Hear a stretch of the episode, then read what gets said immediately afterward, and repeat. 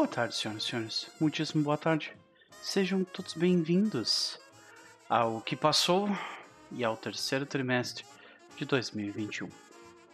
Sejam todos bem-vindos aí mais uma vez. Eu resolvi gravar esse vídeo especialmente porque muita coisa mudou nesses últimos dois meses. Muita coisa passou já pelo canal esse ano e eu quero comentar um pouco algumas coisas sobre, sobre elas. E muita coisa está por vir, então esse é um episódio sobre o que passou, o que está por vir e como nós vamos. Espero que vocês estejam todos muito bem. Muito obrigado por clicarem no vídeo. Então, vamos ao começo dessa pequena jornada. Já aviso que esse vídeo vai ser um pouquinho maior do que de costume, pois eu tenho bastante coisa para falar. Primeiro de tudo, nós vamos falar um pouco sobre os fechamentos.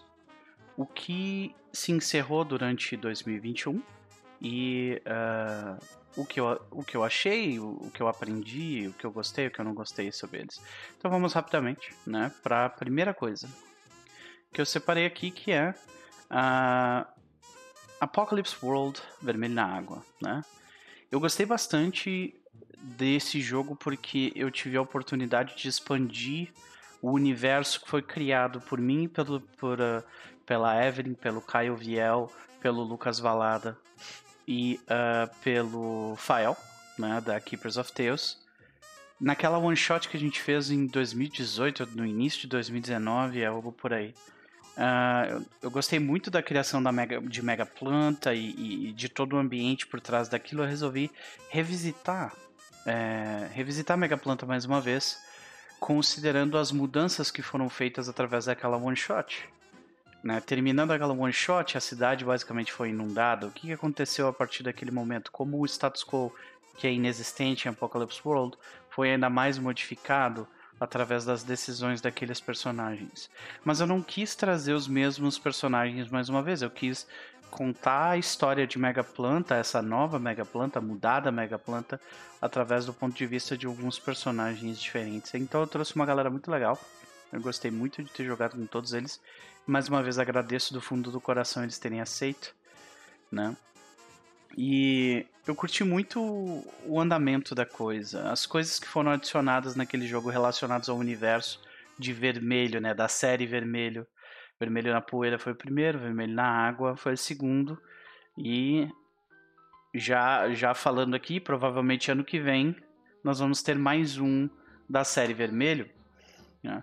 Eu espero que seja um jogo também curtinho, no máximo cinco sessões, onde a gente vai explorar provavelmente uh, algo que eu não explorei nesse jogo ainda, que é a, a, a eu, que, eu quero fazer um jogo onde os personagens eles têm algo a proteger, um local, uma fortaleza de algo externo, né? E vamos ver como é que isso vai acontecer. Provavelmente vai ter mais Disney, vai ter mais personagens da Disney pós-apocalípticos e vai ter mais doideira. Isso é certo. Então gostei bastante. Uh, pretendo voltar para esse universo. Apocalypse World, dessa segunda vez que eu narrei, fica bem mais claro para mim determinadas coisas, especialmente como o sistema de dano funciona.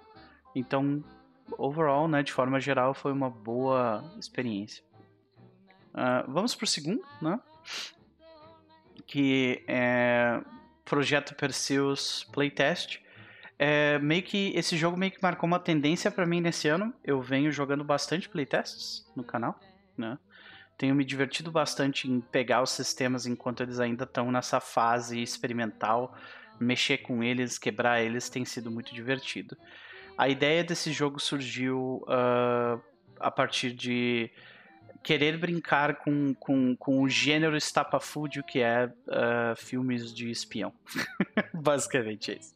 Uh, Austin Powers. E quando eu pensei nessa ideia, eu eu as pessoas surgiram na minha cabeça na hora, assim. Então, eu fico extremamente feliz que a, a, a, Flávia, a Paula, foi a primeira vez que eu joguei com a Paula e foi um prazer, quero jogar mais com ela também. A Cris, a Isa e o Pedro aceitaram esse desafio e é, foi muito divertido. A gente leu até fanfic durante, o, durante a sessão, foi um negócio maravilhoso, assim. É, mas ele não teve muito a ver com o sistema, sabe? O sistema ele, ele parecia bem despreocupado com várias partes do jogo, né? É, como, um, como um Forged in the Dark, ele é um sistema que, que, que é bem magro. Eles, eles tiraram muito da granularidade dele, especialmente a parte que lida com facções e, e algumas das rolagens foram, foram transformadas em algo bem mais simplificado. Por exemplo, não existe, tirando tirando o movimento de combate, não existem posições, tipo arriscado, desesperado coisas assim durante, durante o jogo. Isso facilitou muito algumas coisas, dificultou outras. É, alguns dos movimentos específicos de operadores uh, e de são muito legais, muito evocativos. A mesma coisa os movimentos dos uh, dos agentes. Muitos movimentos são muito legais e evocativos, mas ainda assim eu senti falta um pouquinho de uma coisa aqui ou outra ali. Uh, o que eu acho que é completamente aceitável e normal para um jogo que está em playtest. Uh, no entanto, eu acho que eu fiz o que eu queria fazer com esse gênero de espiões e eu não tenho interesse em voltar pelo menos para esse sistema. Se surgir alguma outra coisa no futuro, quem sabe, né? Uh, um desafio à parte de jogar uh, esse jogo e, e, outro playtest que eu vou comentar um pouco mais à frente é a parte mecânica, né? Especificamente como que a gente vai lidar com isso dentro de, um, de, uma, de uma mesa virtual, né? Como que, como que as rolagens vão acontecer. E nessa época foi bem a época em que eu estava fazendo a transição do Roll20 para o Foundry. Então eu ainda estava aprendendo muito como se utilizar o Foundry. Então foi uma experiência mais desafiadora, especificamente até, até eu descobrir determinadas coisas que foram me facilitar a vida, né? É, de forma geral, eu gostei bastante do jogo, apesar dele ter sido acho que uns dois ou três episódios mais longo do que deveria ter sido. Mas é, eu, eu venho mantido. Eu venho mantendo uma frequência onde, tipo, eu não vou pressionar, eu não vou apressar os jogadores. E o jogo teve o tamanho que os jogadores quiseram, basicamente. Tanto que chegou no episódio final, todo mundo já estava de acordo que o jogo deveria acabar, né? Ele era para ter sido uma one shot e eu falhei miseravelmente em fazer essa one shot por culpa minha, muito mais que culpa deles né? Uh, eu preparei coisas demais e daí eu quis usar aquelas coisas demais, eu curti, uh, curti os personagens tanto e eu ficava fazendo perguntas e aí aquilo acabava aument, acabou aumentando drasticamente o, o tempo de duração das sessões. Não me arrependo nem um pouco, eu espero que uh, o pessoal que jogou essa mesa volte mais no futuro, né? Eu estou esperando sair um outro sistema que talvez, quem sabe, role, mas mais para o ano que vem, provavelmente. É, com essa mesma galera seria muito legal de jogar uh, esse jogo com eles, mas isso são planos não para 2021, são planos para 2022. Com sorte eles vão me aceitar mais uma vez, né? De qualquer forma, foi divertido, mas não é um sistema que eu tenho interesse em voltar a, a verificar, né? É, depois nós tivemos Feng Shui 2, né? um sistema que também me causou problemas por causa da mesa virtual, porque só, ele só existia no Roll20 e eu não tinha interesse em fazer esse jogo no Roll20. Não existe uma, uma versão de Feng Shui para o Foundry, então eu tive problemas aí, mas algumas limitações técnicas, mas nada demais. O sistema é extremamente leve, é, ele não se preocupa com absolutamente nada que não seja relacionado à pancadaria. Isso é estranho no início. Você se sente um pouco solto demais dentro do dentro da narrativa. Você sente às vezes que, hum, será que eu preciso ativar o sistema de alguma forma nesse momento? É um sentimento que, que ficou comigo por diversos momentos. Aquele, hum, será que eu peço para ela rolar alguma coisa? Eu dava uma olhada na ficha da personagem e eu via que não tinha o que rolar naquela situação. Só seguir adiante, né? é, é, um, é uma, é uma visão bem interessante de Robin Dean Laws, que criou esse sistema. Eu quero ler mais sistemas dele para para ter uma noção melhor de como é que ele é como game designer, mas eu achei bem interessante, bem corajoso da parte dele, tipo assim, ah, todo o resto não me importa, eu vou focar nisso aqui, que é o combate.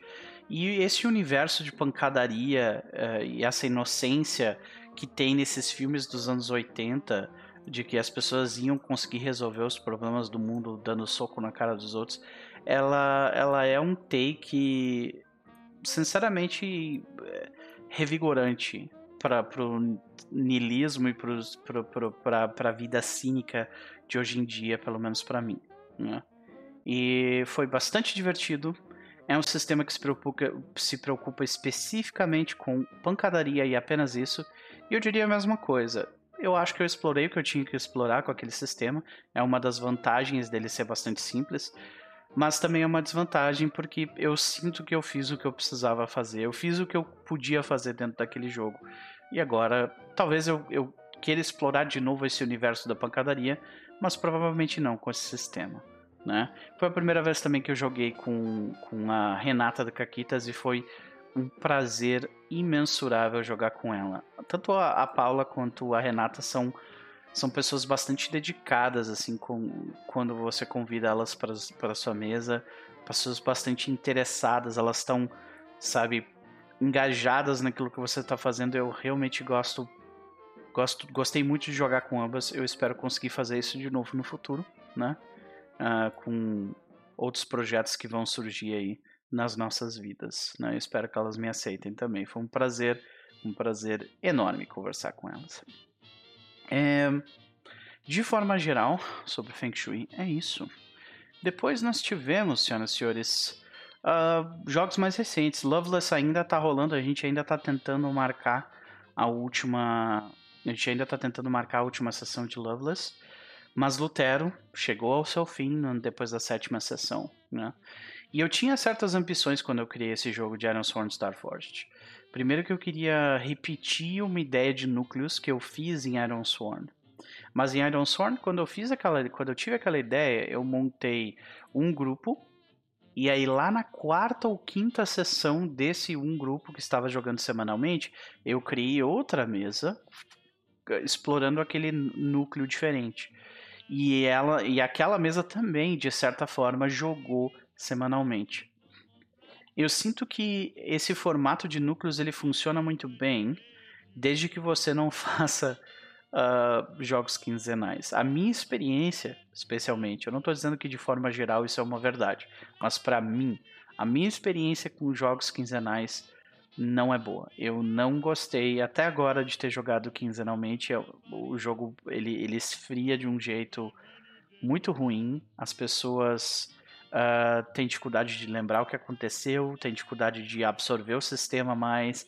Eu acho de forma geral, ter feito jogos intercalados no início de Lutero e Loveless acabou prejudicando o projeto muito mais do que tornando uh, aquela exploração de formato numa coisa positiva. Se eu fosse se eu pudesse voltar no tempo, eu teria feito essas duas mesas semanais com um espaço de tempo entre elas. Ainda assim, eu ainda acho que o que a gente fez uh, foi muito legal, foi muito divertido.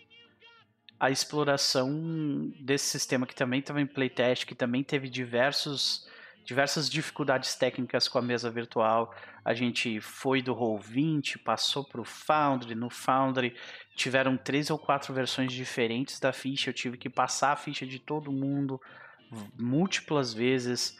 Uh, eu tive que montar diversas das tabelas na mão é, no, no Foundry para depois, tipo, duas ou três semanas depois, já ter todas as tabelas prontas. É, foi, foi, foi bastante custoso em termos logísticos. E de forma geral, eu diria que isso também atrapalhou muito as pessoas conseguirem acompanhar o que estava acontecendo. Por mais que a gente botava o PDF ali na tela, explicava onde que a gente estava indo, por que, que a gente estava indo, eu sinto que as pessoas assistindo de forma geral não conseguiam acompanhar exatamente como que a gente estava indo do ponto A até o ponto B dentro do jogo, né? Então, eu diria que tiveram esses dois pontos que jogaram um pouco contra essa mesas, essas duas mesas, né? Quinzenalmente que esfriou o jogo, o problema da, do, da mesa virtual que passou por diversas iterações diferentes, né? e a dificuldade das pessoas acompanharem o jogo, né? Eu espero que, que Starforged venha para o Brasil de alguma forma, porque seria extremamente eh, extremamente interessante ter esse universo de Iron Sworn e Starforge uh, com um, como um produto oficial no mercado brasileiro. Eu acho que é uma é uma é um, é um arcabouço Iron Sworn é um arcabouço de sistema que já vem gerando diversos hacks de tipos muito diferentes. Se você acompanha no Reddit o, o, o canal da, de Iron Sworn, você vê como a comunidade vem produzindo hacks e mais hacks e mais hacks de Iron Sworn. Então eu acho que. Uh, eu não diria que. Eu não seria uh, descuidado ao ponto de dizer que, que Iron Sworn vai chegar a um ponto de um PBTA, porque é muito difícil. PBTA hoje em dia né, tem um arcabouço gigantesco e o próprio Aaron Sorn vem de alguma forma dele, mas eu diria que nós estamos vendo aí o nascimento de mais uma vertente, né? Nós temos BBTA, nós temos o, o, o Forged by the Dark e nós temos a, o arcabouço de Aaron Sworn. Né? Esses três arcabouços estão bem consolidados assim é, na comunidade de hacking internacional. Porém, eu devo dizer, o sistema é maravilhoso, ele é lindo, é muito bom. As pessoas com quem eu joguei são excepcionais, mas a agenda foi um problema sério. Né? São pessoas bastante ocupadas, assim, de forma geral. E o meio do ano, pra galera que, que, que tem live de RPG sabe muito bem, o meio do ano, ali a partir de julho, a, as agendas de todo mundo sofrem alterações e as pessoas ficam drasticamente mais ocupadas. Também tem essa questão de que, infelizmente, como a pandemia nunca foi levada a sério no Brasil, agora, depois de um, um ano e oito meses, um pouco menos de oito meses da, é, da, da pandemia no Brasil, as pessoas estão voltando a uma vida, entre diversas aspas, normais estão voltando a seus escritórios, voltando a ter uma vida mais fora de casa do que dentro. E isso acaba influenciando na agenda de todo mundo. Né? Então eu, tô, eu, eu, eu venho tendo problemas de agenda e os problemas de agenda também prejudicaram bastante essas duas mesas. Né? De, porém, mesmo assim, eu gosto muito de Iron Sword, muito mesmo. Gostei muito de jogar Starforge, adorei. Uh, quero jogar muito de novo com a Bárbara, mas eu quero. A próxima vez que eu convidar a Bárbara e a Vitória, eu quero narrar para elas. Não, não fazer essas coisas doidas que eu, que eu convidei elas recentemente para fazer. Eu quero realmente fazer uma coisa um pouco mais tradicional, narrar alguma coisa para elas. Com sorte, elas aceitam um convite mais para frente, a agenda de todo mundo permite, né? No entanto, eu ainda devo admitir, quando eu comecei a jogar Iron Sword Starforged, para mim é, era uma grande dúvida: será que esse sistema será capaz de destronar o rei do meu coração sci-fi, que é Stars Without Numbers? E eu devo admitir que não. Né? De forma geral, Stars Without Numbers faz uma coisa que nenhum outro sistema faz. Ele, uh, ele tem um sistema ele tem, além de trazer muita, com suas tabelas, a, a, habilidade de você criar um ambiente sandbox com uma facilidade tremenda, que eu devo convir que em Iron Sworn é melhor do que, do que em uh, Stars Without Numbers. Além disso, existe todo um sistema de facções que eu nunca vi nada igual em nenhum outro jogo. O sistema de facções de Stars Without Numbers é primoroso, maravilhoso. E mesmo o sistema de Blades the Dark não chega nem perto. Então tu, tu misturas essas determinadas coisas e para o tipo de jogo que eu gosto de jogar de sci-fi, Stars Without Numbers ainda é o dono do meu coração. Mas não significa que eu não quero voltar a, a jogar, que eu não jogaria Starforged em outro momento. Não, jogaria com, com um sorriso no, no, no rosto. Beleza. Vamos para a próxima, porque a gente já falou bastante sobre isso. Senhoras e senhores, uh, nós também tivemos agora o fechamento de, da, da, da saga de Lucas Valada, né? Uma visão do mundo das trevas a partir dos olhos daquele homem maluco chamado Lucas Valada que narra aqui no canal. Meu amigo pessoal há muitíssimos anos, né? É, se eu não me engano, 20 anos. É. E uh, a gente viu um, um, pedaço no início do ano, Mago Ascensão, terceira temporada rolou. É um jogo é difícil de descrever. Ele, nós, nós somos uma cabala tentando resistir ao fim do mundo. Nós fazemos parte de uma grande conspiração para salvar a humanidade do fim iminente. Né? E na Teia Apodrecida é um jogo de lobisomem, onde nós também, é, esse grupo de lobisomens também faz parte dessa grande conspiração. Só que é, é, é, é, a mesma, é a mesma plot, só que do ponto de vista dos lobisomens. E nós somos uma nós somos uma matilha chamada os Renegados da Garra Perdida. Né? É, porque basicamente a gente é a Suicide Squad né? Esquadrão Suicida do, do mundo das trevas, do, dos lobisomens, assim. Só os renegados, só o pessoal que ninguém gostava e mandava pra fazer missões completamente suicidas. Só que a gente sobreviveu, sabe? Basicamente é isso. Tem sido um prazer uh, explorar todos, todas essas doideiras que o mundo das trevas sempre teve de uma forma coesa. E eu acho que o Lucas ele, ele, ele tem uma habilidade incrível de conseguir uh, juntar essas influências de um grande de um grande mundo das trevas sem fazer com que isso se torne uma coisa uh, custosa que a gente fique só escutando. A gente interage com o mundo é, é, é, são jogos dinâmicos interativos e o foco da narrativa é sempre a gente mas ele é completamente colorido por, por uma gama de personagens, facções e histórias que são tão ricas, são tão ricas em detalhe e interesse quanto apenas um jogo tão velho quanto o Mundo das Trevas pode ter. Né? E eu acho que o Lucas ele tem é um privilégio poder jogar com o Lucas por tanto tempo. Eu acho ele uma pessoa genial, literalmente. É, e é um privilégio permanecer jogando com ele e ah, esse é o momento onde eu digo para vocês que neste ano a gente já teve bastante Lucas narrando aqui, né? Foram quase. Foram, foram praticamente seis meses direto com ele. Então ele vai ter uma pausinha para conseguir recarregar as, as energias caóticas do cérebro dele. E a gente volta com o universo do mundo das trevas de Lucas Valada a partir do ano que vem, com a quarta temporada de Tempo de Julgamento e com a quarta temporada de Na Teia Apodrecida. Ambos os jogos, com sorte, a gente vai conseguir manter as pessoas jogando. Com sorte, eu acho que a gente consegue, com esforcinho a gente consegue. Né? Foi um prazer jogar com o Chris. O Chris, nessa temporada de Lobisomem, ele teve ele, ele teve a frase, tipo, ele teve um momento de Philodox, tão Philodox, mas tão Philodox, que, tipo, vai, vai ficar, ficou cristalizado na minha cabeça. Depois da gente enfrentar um, um, um lobisomem que caiu para para Wyrm, né? Uh, e nós vencermos ele enquanto ele durante o combate inteiro eh, zombava da, do nosso estilo de vida. Depois que a gente venceu dele, a última frase que aquele lobisomem que perdeu uh, perdeu a batalha contra a gente ouve é uma frase da litania aceitarás uma morte honrada. E foi, ó, chegou a subir os cabelos do braço aqui de novo. Olha, Cris, ó, beijo pra ti, foi excepcional.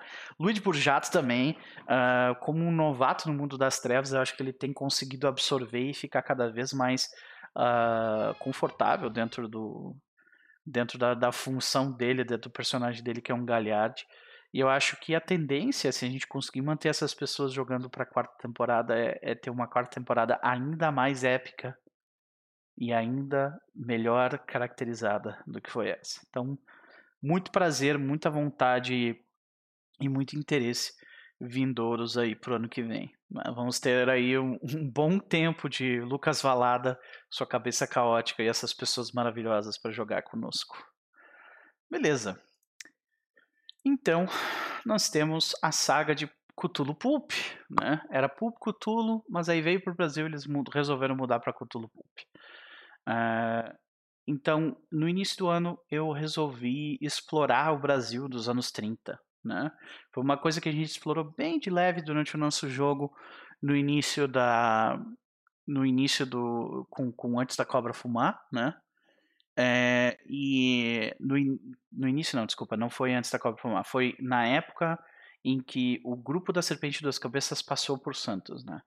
Eu achei aquela pesquisa tão interessante. O Brasil dos anos 30 é um local tão perfeito para se fazer uma para se fazer uma, uma história, para se fazer uma aventura de Cthulhu Pulp, que aquela ideia permaneceu comigo. E ela, a ideia foi, veio praticamente pronta, porque o, o, ela, a ideia foi criada, essa aventura foi criada pelo Chess e pela Evelyn durante o jogo da Serpente das Cabeças, onde eles resolveram um problema logístico que eles estavam tendo com um barco no Cais dos Santos, basicamente dizendo para o governo brasileiro: vocês vão lidar com isso.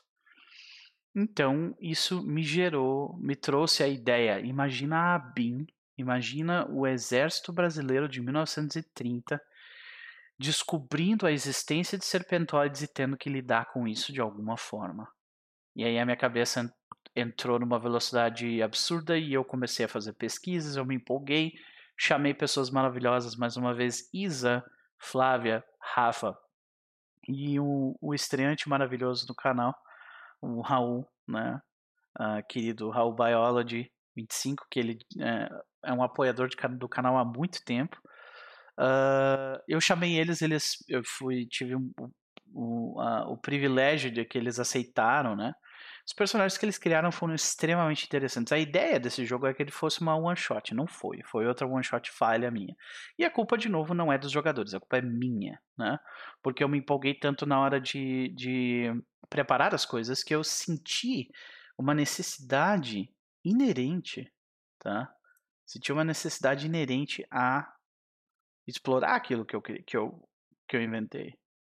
Então, a gente fez mais de uma sessão. Nós nos, uh, nos permitimos explorar não somente o, o que eu preparei para aquele jogo, mas também explorar o explorar o, os personagens, né? E as, e as idiosincrasias que eles trouxeram para a mesa.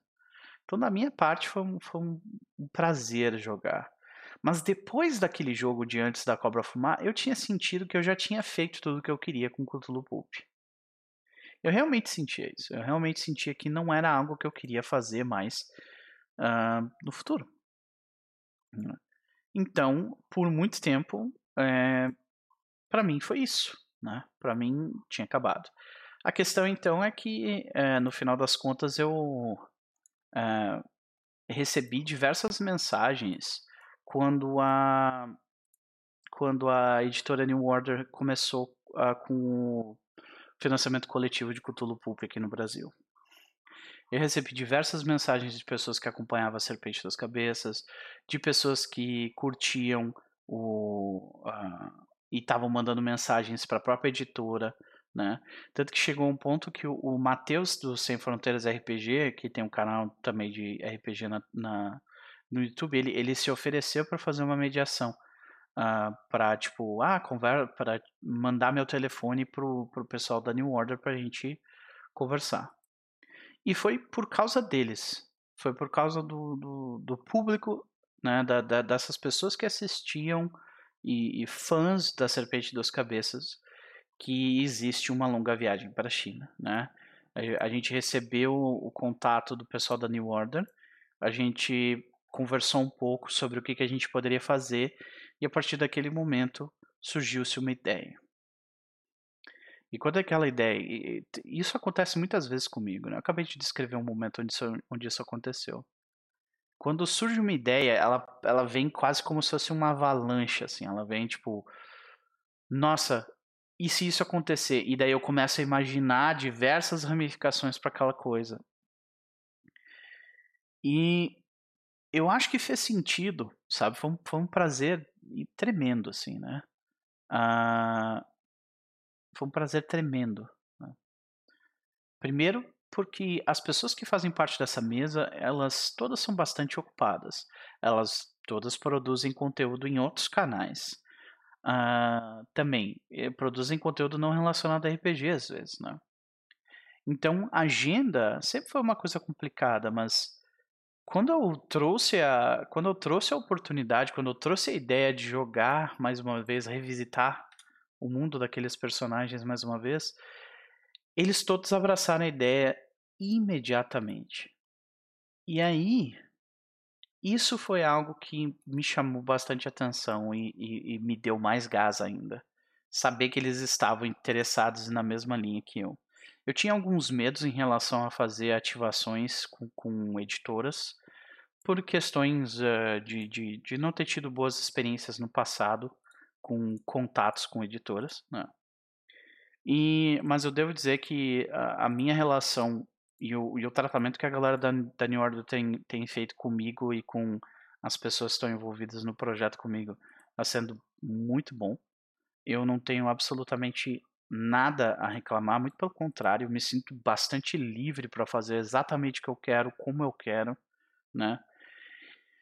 E a minha maior preocupação com esse jogo tem sido revisitar esses personagens, revisitar esse mundo de um jeito que respeite o legado desses personagens.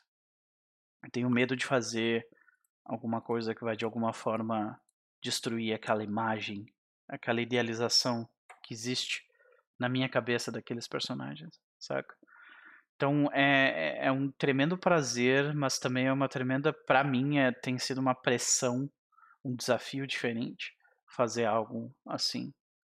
E vocês podem acompanhar esse jogo de uma longa viagem para a China todos os sábados às 15 horas no canal na Twitch da editora New Order. A gente ainda vai ter provavelmente mais umas 4 ou 5 sessões. Então, para variar, o meu planejamento eram seis sessões e a gente já está estendendo. Desculpa, gente. De qualquer forma, é, essas são as minhas considerações sobre o que passou. E foi de fato um prazer uh, revisitar o Brasil com aquelas pessoas. O fato de eu ter tentado fazer ela um one shot só prejudicou o jogo. E uma vez que eu desisti dessa ideia, o jogo se tornou algo bem melhor, né? Eu senti, no entanto, que a qualidade da minha preparação quando eu não tenho ao, quando eu não tenho um material de apoio bom, que é o caso que eu não tinha material de apoio nenhum para fazer a, a, one shot de antes da cobra fumar, a qualidade caiu drasticamente, assim. É, eu, eu, me senti despreparado naquela primeira sessão.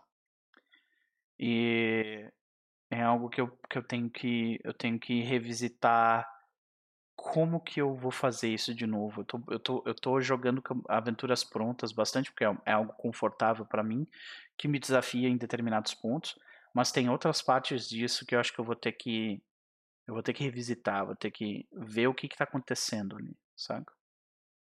No mais, é isso.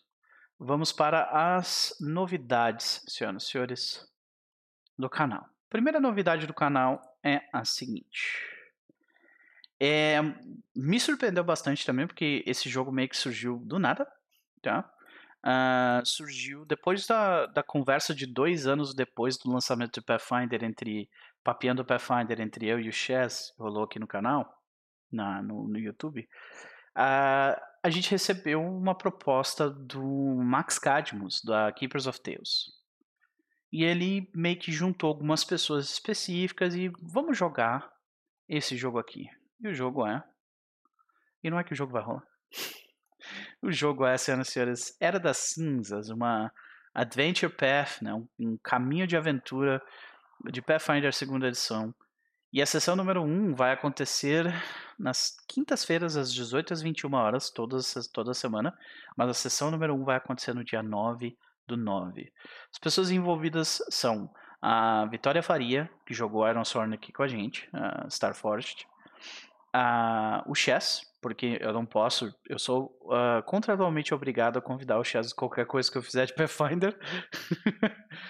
a Evelyn, que eu finalmente vou conseguir jogar Pathfinder com ela, a Pathfinder segunda edição no caso, e o Max Cadmus que vai estar narrando no canal, né? É, eu vou jogar. Então, durante a próxima semana, fiquem ligados no Twitter, porque a gente provavelmente vai anunciar coisas sobre os nossos personagens, Uh, então fiquem de olho nisso aí porque vai rolar. Até onde a gente vai? A pergunta sempre surge quando o assunto são trilhas de aventura. É, eu não garanto que a gente vá terminar qualquer coisa. Tá? É, a gente, se a gente fechar o primeiro livro e parar por lá, beleza, sabe? Mas a gente vai jogar até todo mundo tá afim de jogar aquilo e é isso. Então não estamos criando expectativas de finalizar essa trilha de aventura de forma alguma, ok? Se vocês estiverem interessados em, em seguir com essa com essa aventura, nova aventura conosco, vocês vão ser todos bem-vindos, vai ser no meu canal da Twitch, no Pertube, ok? Então essa é a primeira novidade. A segunda novidade, com o final de Na Teia Apodrecida, aos sábados à noite eu vou fazer uma coisa nova. Eu quero começar a explorar um, um universo que eu sempre sempre soube uma coisa ou outra sobre, sempre tive interesse, mas aquele interesse de longe, do outro lado da, da cerca. Eu quero. Uh, opa, não é isso aqui não. eu quero começar a jogar board games. Então, no sábado, este sábado agora, no dia no dia 4 de setembro, Uh, eu e um grupo de mais quatro pessoas vamos, uh, vamos nos aventurar com este board game aqui, Secret Hitler. Se você conhece ou não conhece esse board game, está interessado em, em, em ver um conteúdo que é um pouco diferente de RPG, a gente é um, é um jogo de, de, dedução social, então vai ter bastante conversa, bastante piada. Eu acho que a gente vai, vai dar muita risada né? jogando esse Secret Hitler. A gente vai jogar uh, pelo Tabletop Simulator, né? É, e vai ser streamado também no meu canal da Twitch, ok? Se isso vai para o YouTube ou não, eu ainda não me decidi. Quem são as pessoas, eu ainda estou montando. Isso aqui é um grande experimento, mas vai acontecer. Secret Hitler, né? Aí voltando para o segundo, senhoras e senhores. Estou, estamos jogando City of Mist aos domingos, né? E uh, City of Mist, a minha intenção é finalizar o primeiro arco de Noites em Pentown né? Que é que é o, ar, o arco uh, de personalidade, o arco pessoal.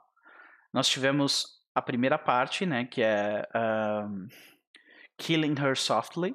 Né, a primeira parte é a história de Martha Ellis, uma, uma cantora de jazz que eh, possuía o mitos da Banshee dentro dela e perdeu o controle por diversos motivos.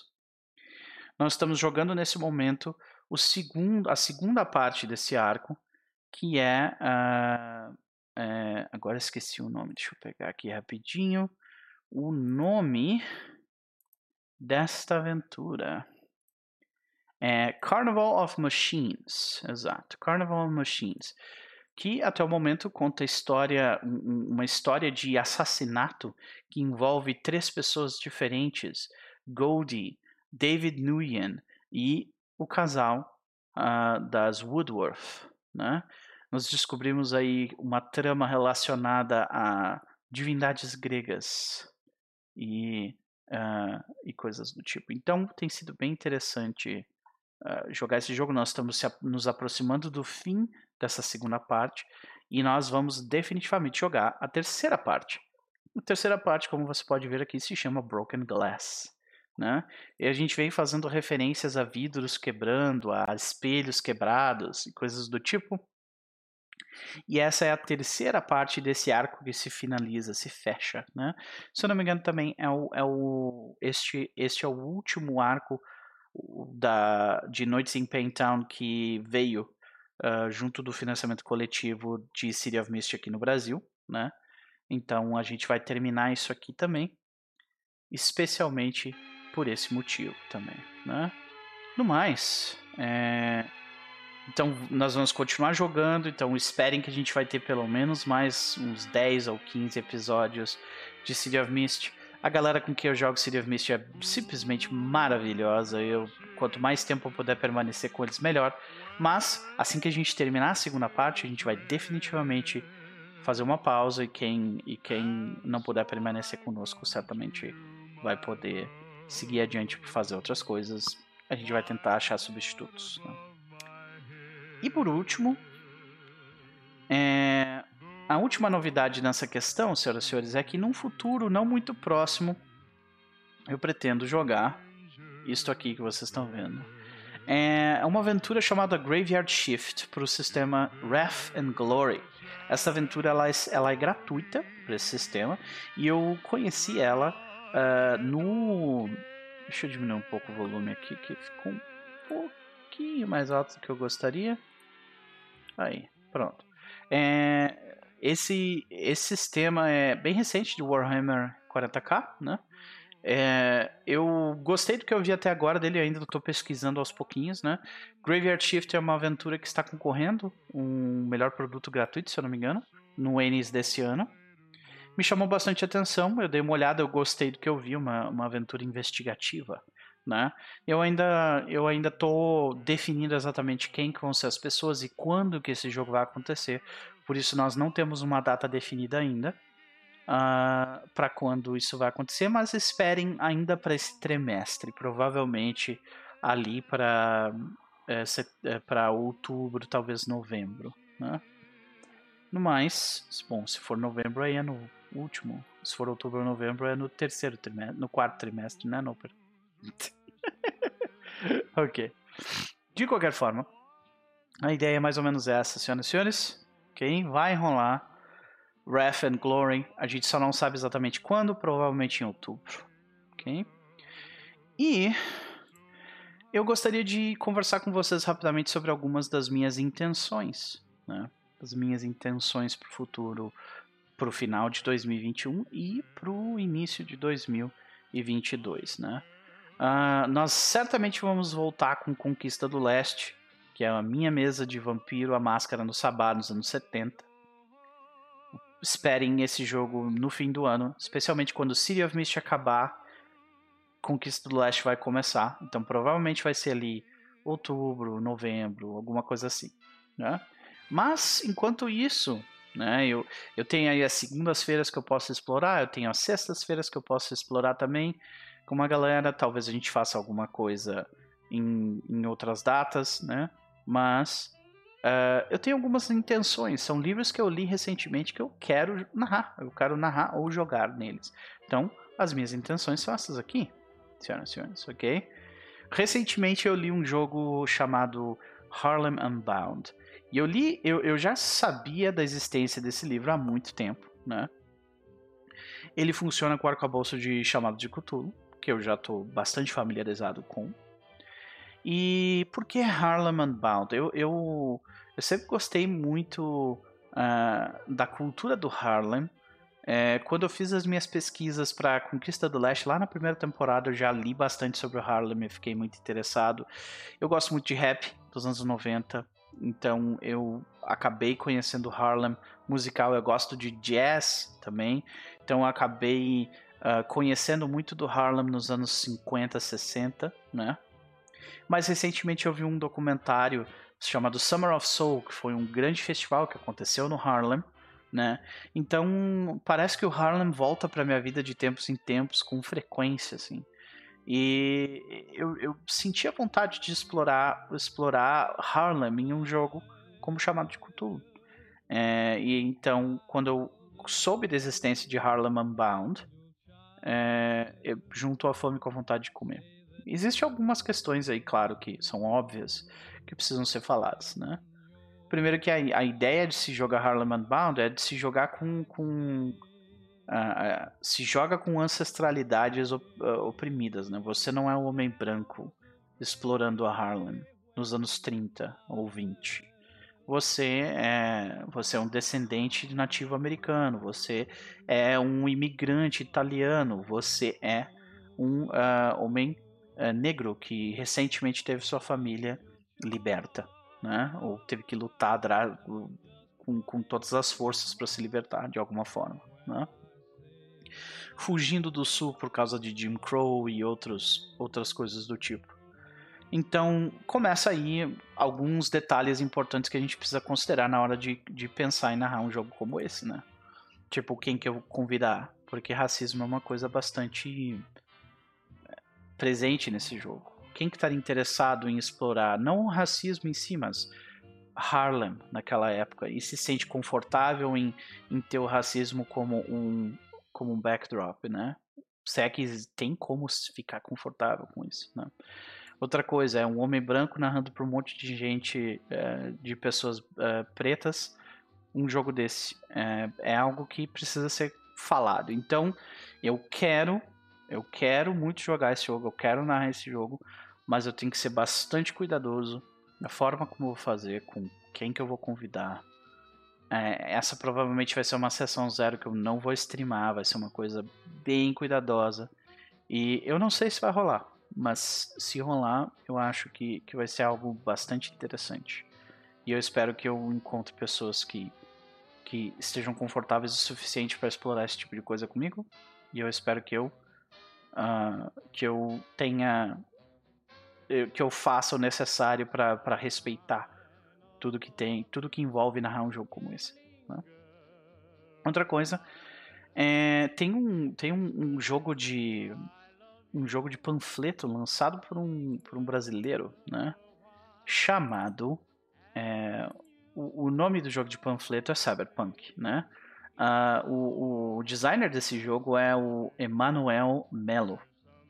Eu dei uma passada por cima e me chamou bastante atenção porque é um jogo de panfleto que utiliza o arcabouço de Forged in the Dark. Eu, hum, nossa, que interessante. Né? Eu gostei bastante do design do, do panfleto, achei muito legal as ideias por trás do, do, de como ele utilizou o Forged in the Dark para fazer um cyberpunk. Então talvez aconteça alguma coisa, porque eu sempre quis explorar cyberpunk como, como, como um meio, sabe? E eu não fiz isso ainda no canal. Então eu pretendo fazer alguma coisa relacionada a isso. Provavelmente vai ser com esse jogo de panfleto do Emanuel Melo. Que eu achei bem interessante. Uh, de novo. Mais uma vez aparece Iron Sworn Badlands aqui. ele está ali, naquele cantinho. Eu já li ele umas três vezes eu sempre, desde, desde o final do ano passado, eu quis jogar um jogo uh, western, né? E eu, eu andei lendo, eu andei vendo alguns, algumas playthroughs desse jogo e eu acho que esse, esse, esse jogo, esse hack é capaz de fazer o que eu quero, que é fazer um jogo de western sobre pessoas e não sobre dar tiro em monstros, certo? Já tenho algumas pessoas na cabeça que eu gostaria de convidar para jogar esse jogo. Então, é, esse Sworn Badlands é, é, um jogo que provavelmente vai rolar. Eu só não sei quando ou com quem ainda. Algumas pessoas eu já sei, mas é algo que vocês podem esperar algum momento desse ano ou no início do ano que vem. E por último, eu venho falando de Chronicles of Darkness já tem um tempo. É um, é um, é um sistema que, uh, da minha parte, eu, eu, eu uh, olhei, é, é, torci o nariz para ele por muito tempo, porque a primeira edição daquele sistema era uma bosta. E aparentemente, Chronicles of Darkness, que é a segunda edição desse livro, melhorou absurdamente muito do que das minhas reclamações quanto ao jogo. Né? Então eu acho que eu, eu no início do ano eu explorei bastante quais das franquias de Chronicles of Darkness que eu, que eu iria que eu iria explorar um pouco melhor. Eu li Geist, eu li, até vou dar uma olhada aqui nos livros que eu que eu li em específico, que eu separei. Eu li Geist, eu li Promethean, que foi um horror de ler, por sinal. Eu reli Vampire the Requiem. Uh, só que, tipo, jogar Vampiro de novo, que eu já tenho o Conquista do Leste, então eu meio que deixei de lado. E aí eu parei em Hunter the Vigil, que é um jogo que eu nunca joguei, eu nunca explorei. Eu parei para dar uma lida nele um pouco melhor. Eu achei bastante promissor. Então é, eu dei uma olhada, eu vi que tem uma aventura interessante, com uma premissa bem interessante, num livro chamado Dark Eras, que talvez role mais pra frente no canal. Então, se você está interessado em Hunter the Vigil, segunda edição, com sorte eu consigo uma cópia dessa para explorar a edição nova ao invés de explorar a edição velha. É, será algo que talvez aconteça. De novo, essas, isso tudo que você está vendo aqui do lado são minhas intenções. Se vai rolar ou não, é outros 500. Mas é isso, senhoras e senhores.